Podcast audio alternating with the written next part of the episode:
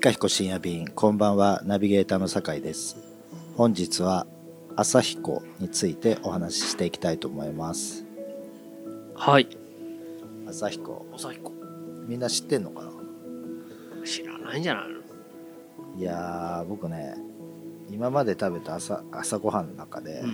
朝彦の朝ごはんが一番ね印象に残ってます あ今あいい全部の？そう、中で、うん、うあん、れ？2008うん、2008年とかじ年とかじゃない？あれどれぐらいの期間やったんですか？半年。あそれぐらいはやったんですね。俺だから半年ぐらいやってるはずだね。あーいやーあれはすごい朝ごはんでしたね、うん。あれ確かお味噌汁がマグカップなんだよね。そうです、コーヒーのね。うん、それにね結構大変だった気がする。あそうなんですか、うん。それが大変だったんですか。そう。あのーあのねうん一つねあのーちょっとその前後いやその前だったと思うんだけど、はい。俺の中に一つのちょっとターゲターニングポイントになったあきっかけっていうのがあって、あはい。それはマグ茶ってやつなのまず。あマグ茶ね、うん。あなんかあったかもあった。のはい。今はもうマグ茶ってやってないけど、はいはい。マグ茶っていうのがあったのよ、はいはいでこのマグ茶とは一体何ぞやって話なんだけど、はい。はいあの要は僕ひょんなことからその台湾ウーロン茶を、はいはい。お台湾に直接買い付けに行って、えーっていうことがねうんうん経験としてあって、い。それ以来まあ今も台湾から取り寄せてるんだけど、その時にやっぱり僕が感動したのは、はい。そのフーっていう飲み方なんですよ。うん。そのお茶を茶会っていうものに移して、はい。それを門香杯に入れて、はい。門香杯から茶杯に移して、はい。その残った門香杯の残り香を楽しむっていうその所作が非常によく工夫されててはい。さすが中国3,000年の歴史とか思って感激してたわけ。でこの良さを自分の店でもやりたいってまたすぐ思っちゃって、はい。そのややってみたわけね、はい。台湾からこんなちっちゃな茶番を買って、はい。門香杯とかいろいろ買ってやってみると、ところがこれが全然うまくいかないと、うん。っていうのは頼む人がいないわけ。そうですね。井川さんがいつも一人で飲んでたっていうぐらいの、記憶。でなんでだろうと。いうふうに思って、えー考えてた時にみんな恥ずかしいっていう話になったわけ？ああなるほど。そんな大行なものを飲んでいる自分っていうのは恥ずかしいと。自分がそんなものを飲めるような立場の人間じゃないと。もっとこそこそと生きたいんだと。あ隠し事して生きていきたいっていう時にあんなものをね自己顕示欲のある人じゃなくて飲めないっていう意見があってあえー、と思ったわけ なんでよ。そんなことかな。ってまあ確かみんななんかだってきらびやかな服着たりしてるんじゃんっていうから。あいやいやなかなかあれを飲む勇気がないですよって言ったやついてそんなことに勇気なんて言葉使うなよって言って俺喧嘩になったことある。あでもじゃあそうだと言った時にじゃあどうするかと。そしたらその中台湾に行ったらマグカップにお茶入れて飲んでんだよね。うん上澄みだけ。はいはいまあ確かにこういうカジュアルなねことだったらどうなのかと思ってやってみたらマグ茶頼む人がぞ続出したわけうよ。ん。えこんだけみんな恥ずかしいと思ってたんだ。と思ってあ急に台湾茶が動くようになったわけよ。でまあ俺としては複雑な気持ちだよね。はい。そうですね。なんかこれでいいのかななんていうことがあってうん。でその流れでまあご飯と味噌汁っていうものを、はい。まあ、日本人の朝ごはんって何なのかとうんうん。いう時にまず朝8時にオープンしててはい。まあパンを焼いてね食べるっていうだけだけど2008年って言ったら今から何年前？13年？13年前。だから俺が35ぐらい。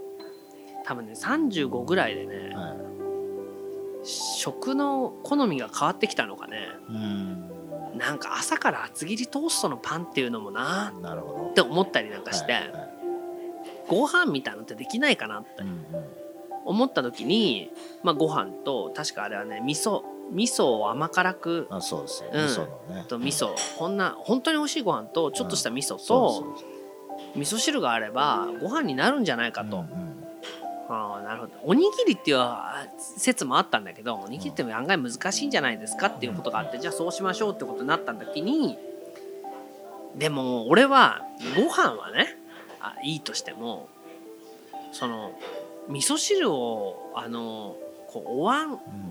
を用意するっていうのはどうなのかあの直線機にもかけられないし、はいはい。って言った時にマグ茶に味噌汁入れるのどうですかってやつがいて俺えっって言ったわけ。はい。でもそのまなんか俺のダメなとこだと思ってたから。もういちいちクンフーにしてみたかったり。ね まあいいよいいよ。じゃあマグカップに 味噌汁を入れてまああれ確かね切り干し大根で出汁を取って、はい。あんまり具が多いとマグカップで飲みにくいから。そうですね。ね。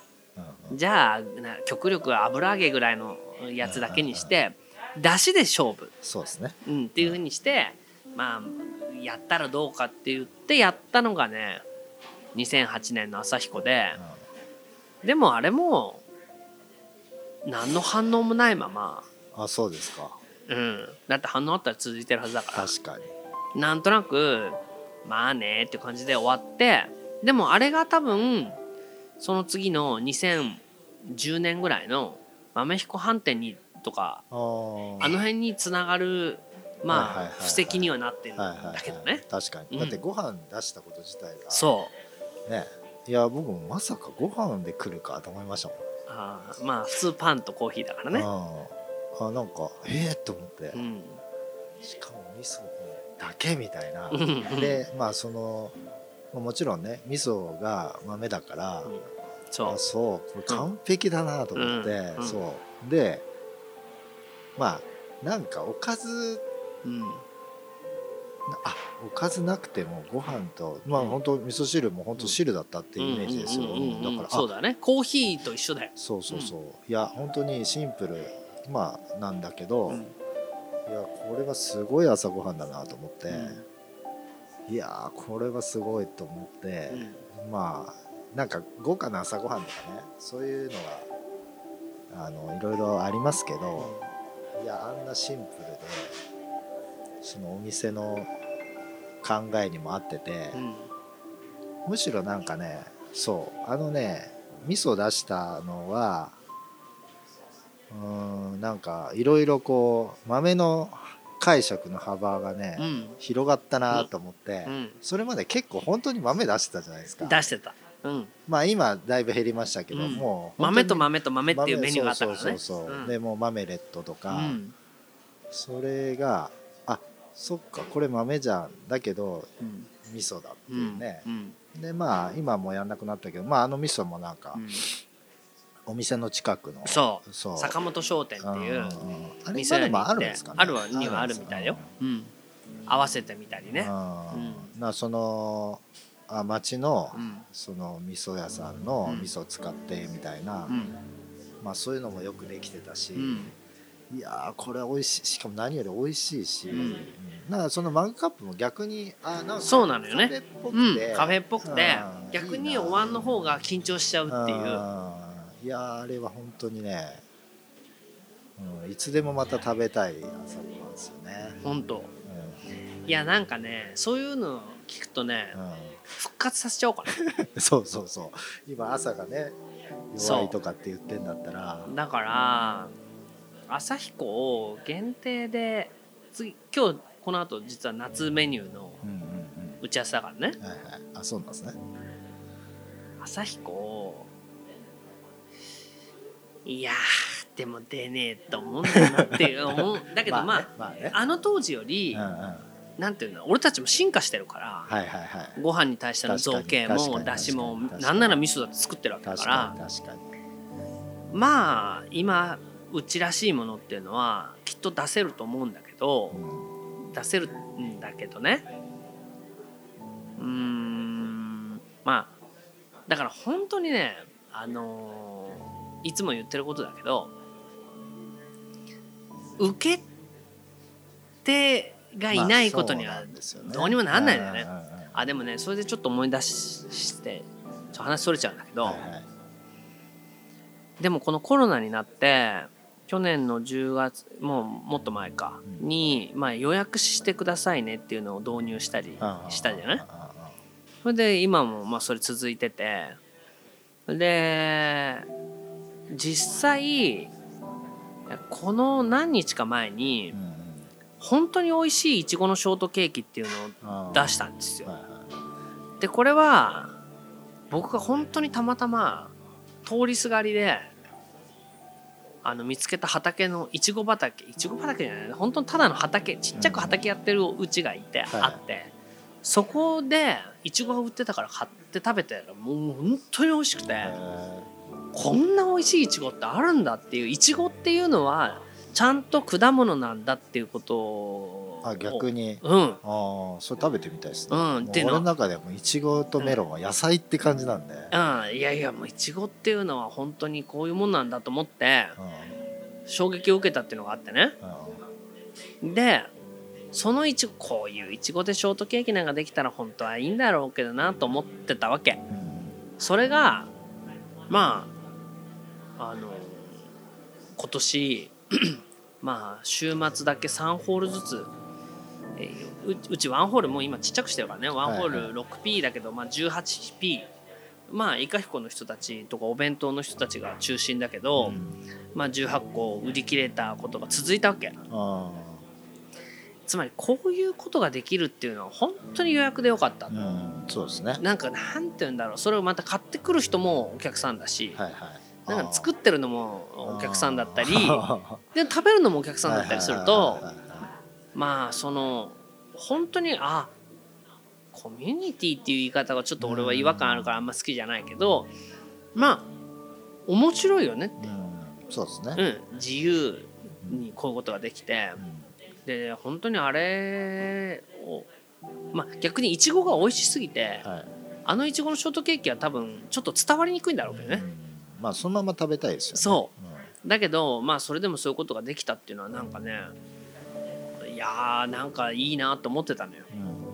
で今の朝彦の話もそういう意味で言ったら本当に今そのそれはさ、まあ、例えば土曜の朝とか土日の朝とかだけでも、なるほどね、うんまあ平日で金土日の朝だけとか、なんかねこの朝彦っていうのはできるよなっていうかあの本当に美味しいいちごのショートケーキのバージョンをうんうんうんうん。つまりそのシリーズ本当に美味しいシリーズっていうのを あのー、1枚メニューで別でね、まあ、どうせ頼まないでしょうけどって書いて頭に書いてあるわけ、どうせ頼まないでしょうけど本当に美味しいうんうん朝食シリーズみたいなものとかを、そしたら俺今お弁当クラブでは出してる僕が北海道に行くたびに買ってくるすごい美味しい焼き鮭っていうのがあるんだようん食べたい。そのそれだけで食べたいですね。紅鮭でこれなんかを朝ごはんに出すっていう朝食もできるよなと思ってるわけ。でも絶対に予約でもういつ来るか分かんないっていうことだけ相手にしたらできないけどそういうこと考えると本当に美味しいシリーズっていう中にその例えばむかつてやってたレアチーズケーキとはいかも本当に美味しいレアチーズケーキとかっていうことの復活する本当お蔵入りにになったね。うん。うんうんうん。ああそれってお客さんいないとできないやつだよなっていう本当に美味しいシリーズっていうのはやりたいなと今思ってるわけ。ただねこれをやるたびにはい。一つのジレンマがあって、はいつまりどんどんそっち側のなんて言うんだろう。本当に確かにそうですね。乗顧客のあの例えばねこういう声があったんですよ。あのーお弁当食べてる人がさ、うんうん。うん結構今昼だと多い多いじゃない？うち、はい。うちまあ大分って56人からスタッフ入れて10人ぐらいの人がまあお弁当食べてるとお弁当はさそこにたまたま入ってきたお客様はなんか食べてる人を見るとなんかあこういう予約ってこういうのもあんのかなと思うけどいちごのショートケーキに関して言うとあれあれ？食べたいけどメニューのどれですかって言うとないですっていうことになるとなんか本当にこうなんていうのかな。おみ普段やってるお店は一体何、そうですね。っていう、まあ、普段のやつも美味しいんですけどね。そうっていうことが出てきてスタッフのモチベーションが変わってくるんだよね。普段のメニューに対する。そう。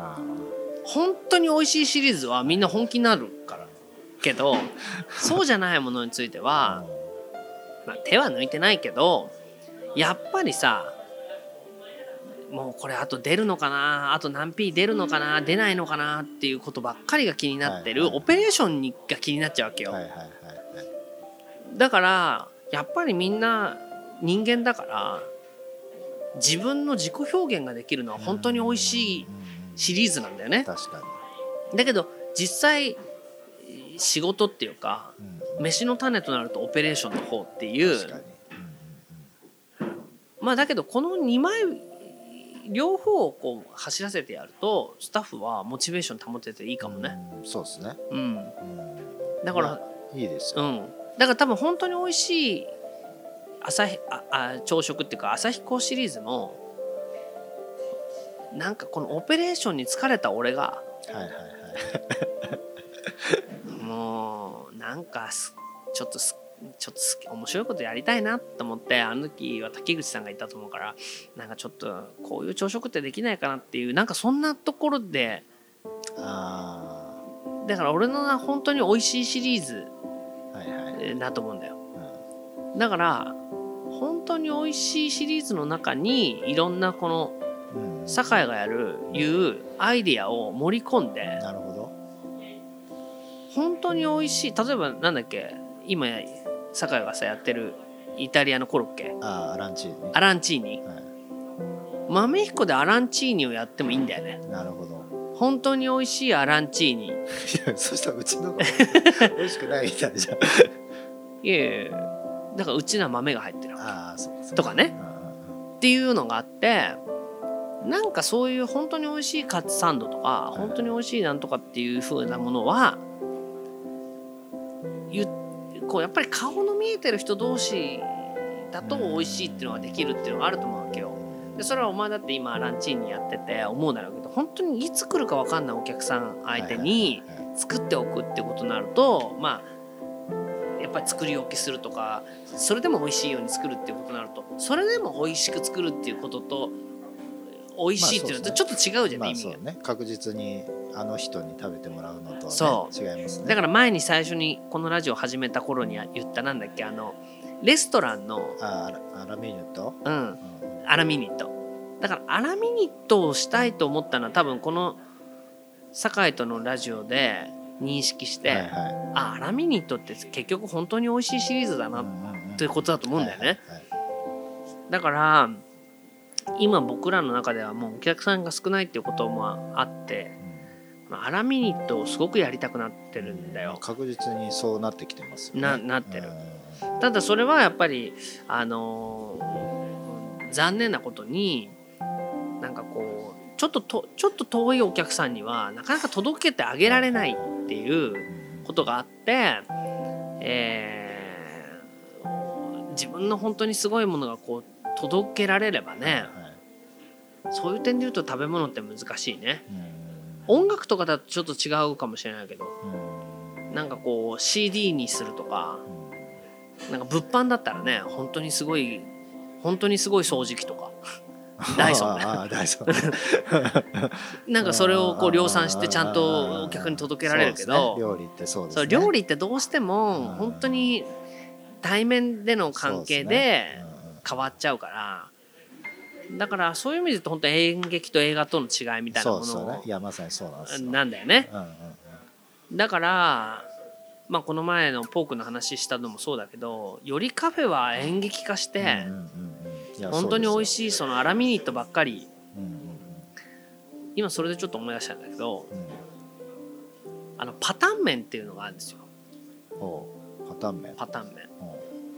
あのねこれはね横浜のね、えー日の出町うん。っていうところに近くに、まあ、台湾料理屋があるあるんですよ。昔からやってる。でこの台湾料まあ大衆食堂みたいな台湾料理屋があって、そこ行くとみんなパターン麺食べてるわけ。うんでそれは何かっていうと、まあ、太麺を茹でた太麺にはい。ごま油とニンニクうとん。ネギが乗ってるっていうだけなの。あ美味しそうですね。肉が乗ってるとかじゃなくて。はいはい。でみんなパターンパターンって言ってるわけ。うんそうするとパターン麺出てくるんだけどメニューにないのよ。おおなるほどね。メニューにないわけ。おだからあれ食べたいなと思ってもあれが何なのかがわからないわけよね。でもみんな常連の人はもう店員の顔なんか見ないでパターン パターンって言ってるわけ。でレジの横にパターン持ち帰りできますって書いてあるね今。テイクアウトで。だから本当にわからないわけ。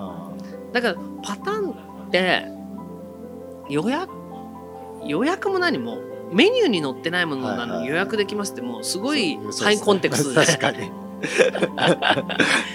やだからそういうことからすると多分今はなんかもう常連が来るのにはいはい「朝彦朝彦」っていうとあれが出てて「朝彦ってどれですか?」って言うと「いや載ってないやつ」っていうパターン麺と一緒じゃない？確かに。だからね本当に全部をスタンダードメニューに載せる必要って果たしてあんのかなって。なるほどね。うん、はいは載ってなくても頼んだら出てくるっていうことの方がいいわけだしい確かに。だってそこには他にいろんな麺あるわけよ。うんもやしそばからチャーシュー麺から。はい一番ただの麺にごま油と ニンニクしか乗ってないやつをしかもメニュー載ってないってね。そうしかも乗ってないっていう。